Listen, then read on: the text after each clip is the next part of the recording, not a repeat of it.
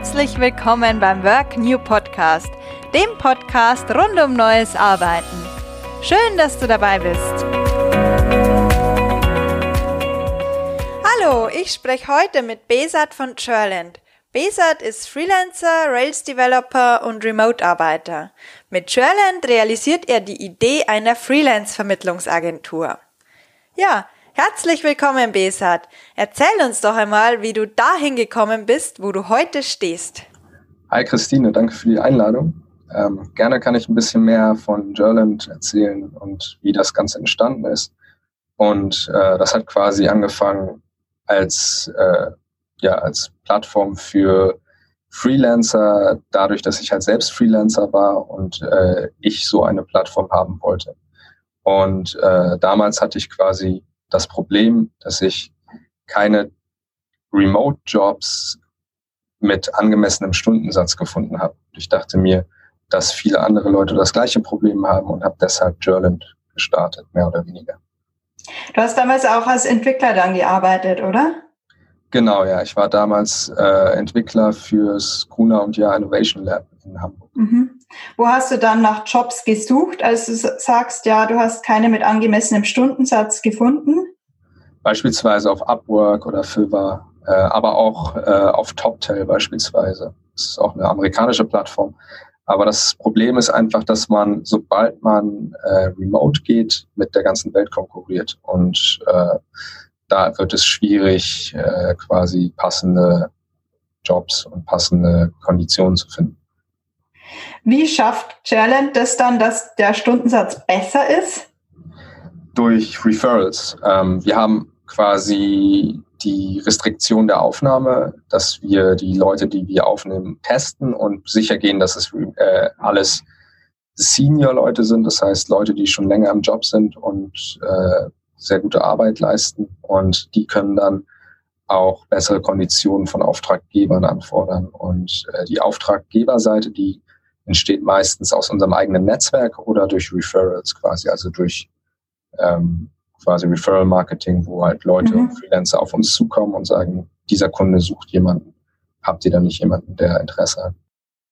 Wie genau sieht dann das Geschäftsmodell dahinter aus?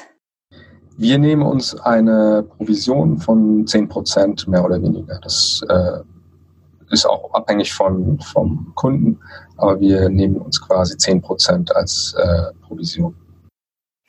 Wie genau hast du denn Challenge aufgebaut? Hast du da zuerst die Community aufgebaut oder die Beziehungen zu den Unternehmen? Man braucht ja letztlich beides, damit man matchen kann. Wie hast du angefangen? Genau, das ist ein bisschen Henne-Ei, aber so, so, wie jeder Marktplatz. Man hat zwei Seiten, die man äh, quasi befüllen muss. Und wir hatten das Glück, dass wir quasi die Freelancer-Seite aus unserem Netzwerk hatten. Also Chris mhm. und ich haben das 2016 quasi angefangen daran zu arbeiten und 2017 gestartet dann. Und damals hatten wir schon ein Netzwerk von Freelancern, die wir persönlich kannten. Und mhm. die Jobseite, die kam dann auch von den Freelancern und von uns, äh, kamen die Anfragen dann auch rein. Welche Unternehmen stehen denn nun hinter Churland? Wir arbeiten mit äh, verschiedenen Unternehmen zusammen, unter anderem mit About You, ähm, das ich, kann man auch auf journal.com in unseren Testimonials sehen. Äh, wir arbeiten mit äh, Kuna und Ja teilweise zusammen. Wir haben mhm. ähm, Kooperation mit der MVP Factory, ähm, sind gerade dabei, mit anderen großen Kunden zu sprechen, die ich jetzt noch nicht veröffentlichen kann, aber äh, haben definitiv schon viele bekannte Kunden auch im Portfolio. Dann können wir auf jeden Fall gespannt bleiben. Welche Talente suchen denn die Unternehmen? Also ganz sicher natürlich die Entwickler. Ähm, was noch? Entwickler, Designer und Produktmanager hauptsächlich, mhm. Äh, aber auch SEOs, also Search Engine Optimizierer. Und wir haben die größte Community, der größte Teil der Community, wir sind mittlerweile auf Gerland.com und Glowland.com, was die internationale Variante von Gerland ist, quasi für Englisch sprechende Freelancer, mhm. haben wir ca. 250 Mitglieder. Und mhm. Äh, der größte Teil sind Entwickler und gefolgt von Designern und dann kommen Produktmanager. Was genau zeichnet jetzt einen guten Remote Freelancer aus, gerade auch im Vergleich zu einem guten Büromitarbeiter mit demselben Jobprofil? Welche Fähigkeiten muss der auch mitbringen? die Fähigkeit zur Eigenorganisation, selbstständigen Arbeit und äh, ja, relativ mit relativ wenig Input äh, relativ hohe Qualität, also hohe Qualität zu liefern. Das ist wichtig. Wie genau könnt ihr das sicherstellen und wie sieht da auch der entsprechende Auswahlprozess aus? Wir screenen die Leute, das heißt, bevor sie aufgenommen werden, äh, machen wir entweder Reviews von deren äh, vorherigen Arbeit. Wir hören uns auch äh, Referrals an aus unserer mhm. Die andere Freelancer empfehlen und machen teilweise Coding-Challenges, Design-Challenges, äh, auch Produktmanager-Challenges, wo die Leute getestet werden in einem mhm. Live-Call auf Zoom und äh, dann entscheiden wir quasi, ob die aufgenommen werden und ähm, am Ende entscheidet auch der Kunde natürlich in nochmal separaten Interviews, ob die Person dann für diesen Job passt und äh, wir bekommen dann auch regelmäßig Feedback vom Kunden. Wie testest du als Entwickler jetzt einen Designer? Wie kannst du das beurteilen? Ich kann selbst nicht designen, aber mhm. äh, ich kann beurteilen, ob es ein gutes Design ist oder nicht. ähm, würde ich sagen. Und äh, wir haben dafür quasi äh, eine Challenge, wo die Leute halt eine Aufgabe bekommen. Und es geht auch um Design, aber auch um UX, Benutzbarkeit mhm. und so weiter. Und im Prinzip ist es auch äh, sehr logisch. Also es ist quasi beispielsweise, wenn du ein Formular gestaltest und mhm. die einzelnen Formularfelder äh, auch kategorisierst und nach äh, quasi gruppierst nach Themengebieten und Semantik. Und wenn jemand das klar strukturieren kann und logisch denkt, äh, dann geht es nicht darum, dass es jetzt unbedingt äh, eine coole Grafik ist oder so, sondern es geht mehr darum, dass die Person eben äh, ein sauberes, cleanes und äh, gut organisiertes Design abliefern kann. Und das kann man als äh, Entwickler oder auch als äh, Nutzer, glaube ich, ganz gut bewerten. Also im Grunde geht es vor allem auch um die innere Logik dann. Ja, wie, wie äh, gut ist die Person, etwas zu strukturieren und äh, zu erklären und etwas einfach nutzbar und übersichtlich zu gestalten. Ja, jetzt würde mich interessieren, wie genau sieht denn euer Marketing aus? Also du hast ja schon gesagt, die Referrals. Macht ihr sonst noch was? Wir machen einen Podcast. Äh, da warst mhm. du ja auch zu Gast. Und ja. zwar machen wir den Journal Podcast und äh, haben auch den Glowland Podcast jetzt auf Englisch gelauncht, wo ich der mhm. Host. Und wir machen sonst äh, E-Mail-Marketing für unsere Freelancer quasi, also in unserer Community ähm, wo wir auch regelmäßig Updates posten und nach äh, Input fragen und so weiter. Ähm, sonst machen wir kein Marketing an sich, außer halt äh, Word of Mouth und Empfehlungsmarketing. Das mhm. äh, hat verschiedene Gründe. Wir haben es versucht mit AdWords und mit, äh, mit Facebook Ads und allen möglichen Geschichten. Da waren wir aber weniger erfolgreich als äh, auf den Kanälen, die wir jetzt nutzen. Ja, das ist auch einfach ein Lernprozess. Ähm, zum Thema Lernprozess. Auf der Website von Challenge steht, wir sind ein Remote-First-Unternehmen und haben Erfahrung in der effizienten Organisation von Remote-Teams. Was genau ist dabei eurer Erfahrung nach wichtig? Genau, also wir sind alle selbst remote arbeiten bei Gerland und haben dadurch mhm. natürlich auch noch extra Erfahrung gesammelt, aber äh, ich bin ja auch noch teilweise als Freelancer unterwegs, auch in einem Remote-Team und äh, unsere quasi Teammitglieder genauso.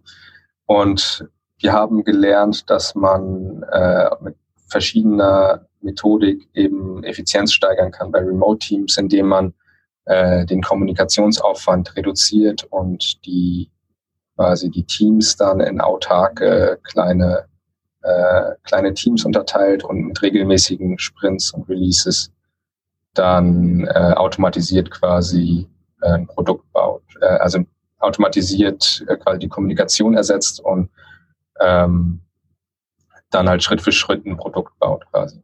Wie genau schafft ihr die Automatisierung? Kannst du da ein Beispiel geben? Klar, also bei Jourland zum Beispiel, wir haben zwei Plattformen, wir haben Jourland und mhm.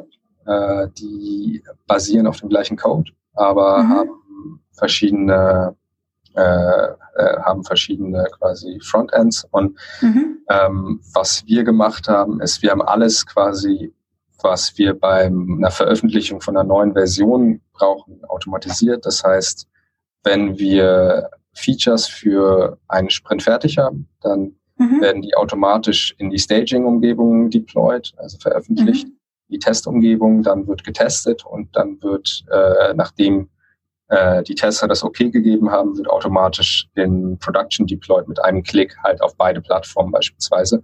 Und dann geht mhm. eine Nachricht automatisch an Slack raus, äh, die alle benachrichtigt, dass die neue Version draußen ist. Das ist quasi ein Modell. Das andere ist, wenn Fehler auftreten, dann bekommen wir auch quasi eine Nachricht im Slack und wissen sofort Bescheid, wo und was gerade passiert.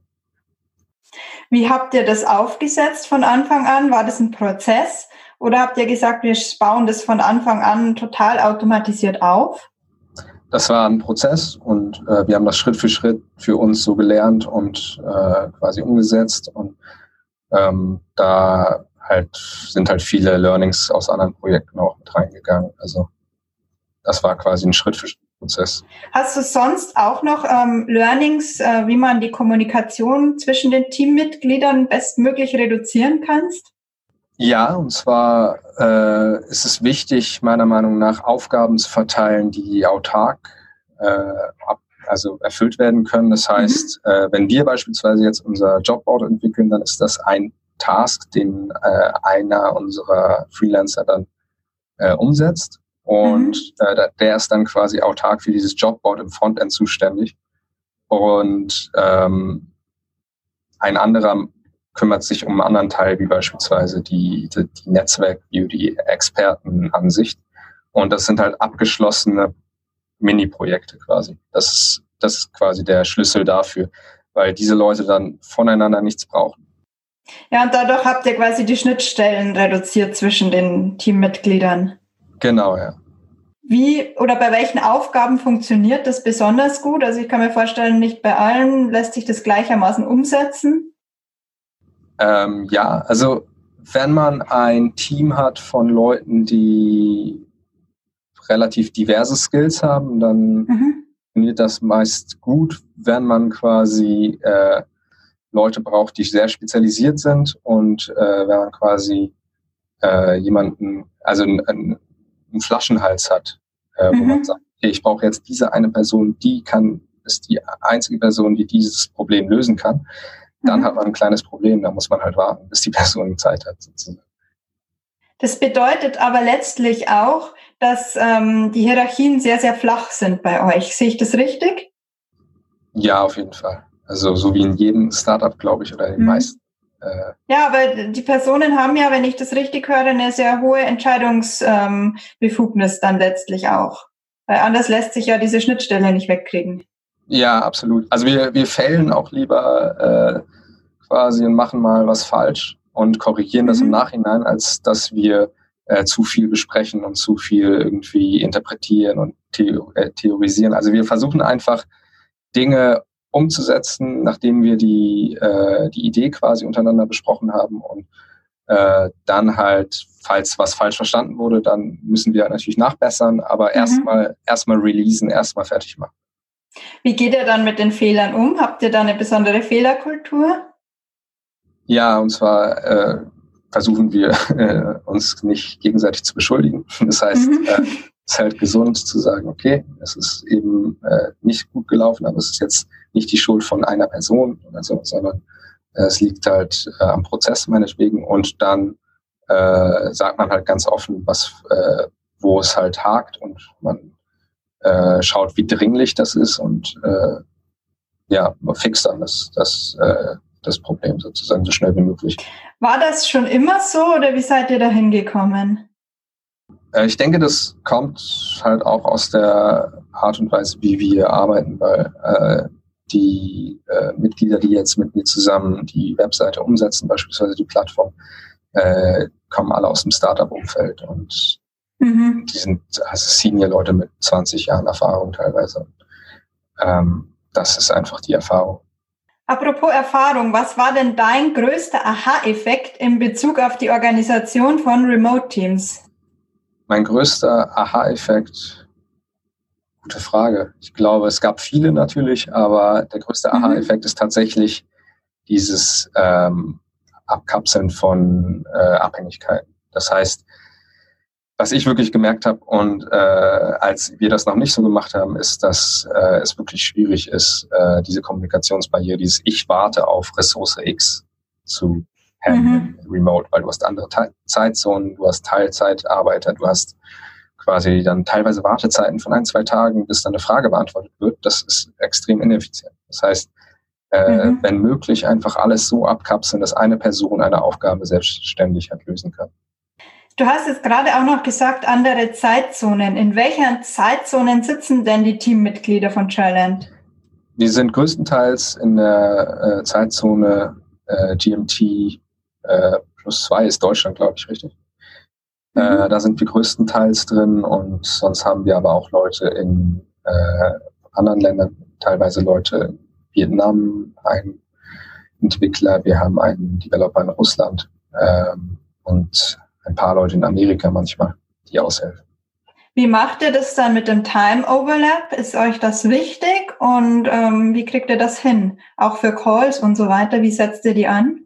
Ja, Calls ist natürlich schwierig. Wir hatten eine Zeit lang Leute in Australien und in äh, Mexiko und so weiter. Mhm. Calls sind dann immer so eine schwierige Geschichte, vor allem, wie gesagt, wenn das, das ist wieder so eine Ressource, wo man im Prinzip alle braucht, damit sie äh, damit es halt funktioniert. Also halt, du brauchst halt alle Leute zur gleichen Zeit im gleichen Call. Es ist halt äh, kompliziert. Das äh, möchte ich halt so weit wie möglich reduzieren. Das heißt, meiste Kommunikation über Slack und sonst eins zu eins mhm. Calls äh, und nicht so viele Team Calls, nicht so viele Meetings. Jetzt haben wir ja schon gehört, die Remote-Zusammenarbeit birgt auch natürlich ihre Tücken, auch wenn sie sehr, sehr viele Vorteile hat. Was war denn für dich der größte Vorteil, warum du dich dafür entschieden hast, dass die Teammitglieder auch in verschiedenen Zeitzonen sitzen können? Äh, die Talente sind natürlich überall gestreut und ich möchte auch mit Jurland äh, das Prinzip verfolgen, dass die Skills und die Zusammenarbeit wichtig ist und nicht, wo jemand äh, lebt oder wo jemand äh, arbeitet, sondern die Leistung und das äh, Commitment am Ende des Tages. Ja, das ist auch einfach sehr, sehr wichtig. Was würdest du jetzt sagen, rückblickend? Auf welche drei Dinge sollte man besonders achten, wenn man so ein Remote-Team aufsetzt und warum? Ja, gute Frage. Also es ist natürlich auch abhängig von dem Produkt, was man hat, aber für uns waren jetzt die drei Dinge, die wichtig, am wichtigsten sind, ist, dass man mit Experten zusammenarbeitet, die autark sind und die wissen, was sie tun, meistens Senior-Leute. Mhm. Das heißt, die kann man auch mal alleine lassen, wenn die halt äh, äh, viel Erfahrung haben. Das ist so das erste Learning. Das zweite Learning ist, dass man Calls reduziert auch und äh, viel halt äh, in eins zu eins Kommunikation auch macht. Und äh, das dritte ist Automatisierung von Prozessen möglichst. Was hättest du denn gerne gewusst, bevor du Challenge gegründet hast? Was ich gerne gewusst hätte, ich hätte mich gerne steuerlich und buchhaltungsmäßig besser ausgekannt. Das Bist du dann da reingewachsen oder hast du es letztendlich outgesourced? Ja, ich habe es outgesourced, aber ich, ich wachse immer noch rein, sag ich mal so. ja, weg ist eben nicht immer weg. Ja. Ähm, wo soll denn die Reise mit Challenge in Zukunft hingehen? Kannst du uns dazu was verraten? Ja, also ich denke gerne groß, äh, aber muss natürlich auch immer Schritt für Schritt sich auf die Füße schauen und schauen, wo man hingeht. Äh, zurzeit ist es so, dass wir unsere Priorität darin haben, dass wir unsere, äh, unser Netzwerk quasi äh, erweitern, unsere Plattform erstmal fertigstellen und äh, quasi unser Branding soweit und Marketing soweit halt anpassen, dass die richtige Message rausgesendet wird und unsere Positionierung quasi ganz klar sich ganz klar abgrenzt und abgegrenzt zur Konkurrenz aufgestellt ist. Und dann in Zukunft äh, würde ich gerne halt äh, in erster Linie eine Plattform haben, die eben nach wie vor faire Löhne und gute Löhne für äh, remote Arbeit garantiert, die äh, offene Kommunikation und äh, offene Verträge und so weiter im Open Source Spirit hat und eine, eine äh, Community, die äh, sich gegenseitig unterstützt und dann halt und unter mhm. den Prämissen auch wachsen. Aber Wachstum ist nicht alles. Äh, für mich ist es wichtiger, dass dieser Spirit von Jurland dabei quasi nicht beschädigt wird. Also wir möchten einfach der gute Recruiter sein im Endeffekt. Welche drei Tipps hast du denn für Leute, die remote freelancen wollen und natürlich auch zu dann wollen? Ähm, drei Tipps. Also vielleicht der erste Tipp ist, äh, ein Online-Portfolio zu haben und Beispielprojekte. Das sagt meistens mehr, mhm. als jeder Test auch testen kann, wenn man halt weiß, okay, das wurde von dir entwickelt äh, oder das wurde von dir gebaut und äh, das, das hast du wirklich gemacht. Das ist äh, sehr mhm. hilfreich. Äh, das zweite ist eben äh, Routine. Darüber habe ich auch mal gesprochen in unserem Podcast, äh, dass man sich eine Routine aufbaut, die dann wirklich täglich verfolgt wird. Remote heißt nicht am Strand, sondern Remote heißt für mich äh, auch aus einem Büro und aus einer guten Arbeitsumgebung und einer mhm. täglichen Routine quasi. Das ist das Zweite. Und das Dritte. Wie kann, Moment, Moment, wie kann so eine Routine für dich aussehen? Was ist da wichtig? Das ist individuell unterschiedlich. Aber für mich ist wichtig, äh, jeden Tag eben äh, quasi, was, was ich, was ich quasi mache, ist, ich versuche äh, jeden Tag erstmal mit äh, Sport und dann Frühstück und dann quasi äh, ins Büro gehen und äh, dann quasi zwischen äh, dann äh, zwischendrin natürlich dann immer wieder kleine Pausen und dann abends eben entspannen und das eben jeden Tag. Also dass man wirklich eine gesonderte Arbeitsumgebung äh, hat von der Lebensumgebung. Das ist halt wichtig und nicht im Pyjama arbeitet beispielsweise. Also Arbeit und Leben letztlich doch wieder trennen, wie auch im Büro, aber natürlich anders. Genau. Also remote Arbeit heißt für mich, ich kann frei entscheiden, wo ich lebe, aber es heißt für mich nicht äh, unbedingt, dass ich quasi als digitaler Nomade eben jeden Tag mich woanders hinbewege. Es kann auch funktionieren, aber es ist für mich individuell, habe ich rausgefunden, ich bin wesentlich produktiver, wenn ich äh, mir wirklich ein Nest baue, sage ich mal, und äh, eine Routine aufbaue. Ja, ich auch und ich glaube die meisten Leute. Genau. Mhm. Was war denn der dritte Punkt? Der dritte Punkt ist, äh, das Soziale nicht zu vernachlässigen, weil remote Arbeit macht einsam, auch kann einsam machen äh, wenn man nicht aufpasst. Und äh, das kenne ich auch aus eigener Erfahrung, dass man schnell sich isoliert von Freunden und äh, von Arbeitskollegen und so weiter, weil man sie eben nicht im Real Life trifft. Und da kann ein Coworking Space und ein Shared Office quasi aushelfen. Wie bist du dann damit umgegangen? Du sagst jetzt, du bist in den Coworking Space gegangen. Hast du sonst noch Tipps gegen diese Vereinsamung? Ähm, ja, Tipps. Äh, da muss man halt jeder für sich die richtige Lösung finden. Hobbys helfen. Mhm. Ähm, soziale Hobbys helfen und sonst äh, würde ich sagen, muss das jeder irgendwie für sich finden. Die Balance, das ist so die kleine Lebenskunst, aber man muss, glaube ich, schauen, dass äh, man ein bisschen, also vor allem auch als Digitalarbeiter ist man oft halt, es gibt, es gibt auch viele introvertierte Leute und dass man da so ein bisschen aus seinem, äh, quasi aus seinem Schneckenhaus rauskommt. Also individuell unterschiedlich, aber auf Leute zugehen und offen sein und äh, sozial zu sein und sich auch mal ein bisschen zu pushen, auch wenn man es nicht möchte. Wie gehst du dann mit dem ständig wechselnden Umfeld um oder ständiges übertrieben, aber immer wieder wechselndem Umfeld um in Bezug auf das Soziale? Ich bin fest in Malaga mittlerweile. Also ich bin fest hier, habe mir ein kleines Nest gebaut, habe ein kleines Shared Office. Ich habe viele Freunde hier. Meine Freundin ist hier. Ähm, ich habe zwei Katzen. ah, okay, du, du, bist hier wirklich angekommen. Ja, ich, hab, ich bin im Spießertum, im Remote-Spießertum angekommen. Ja.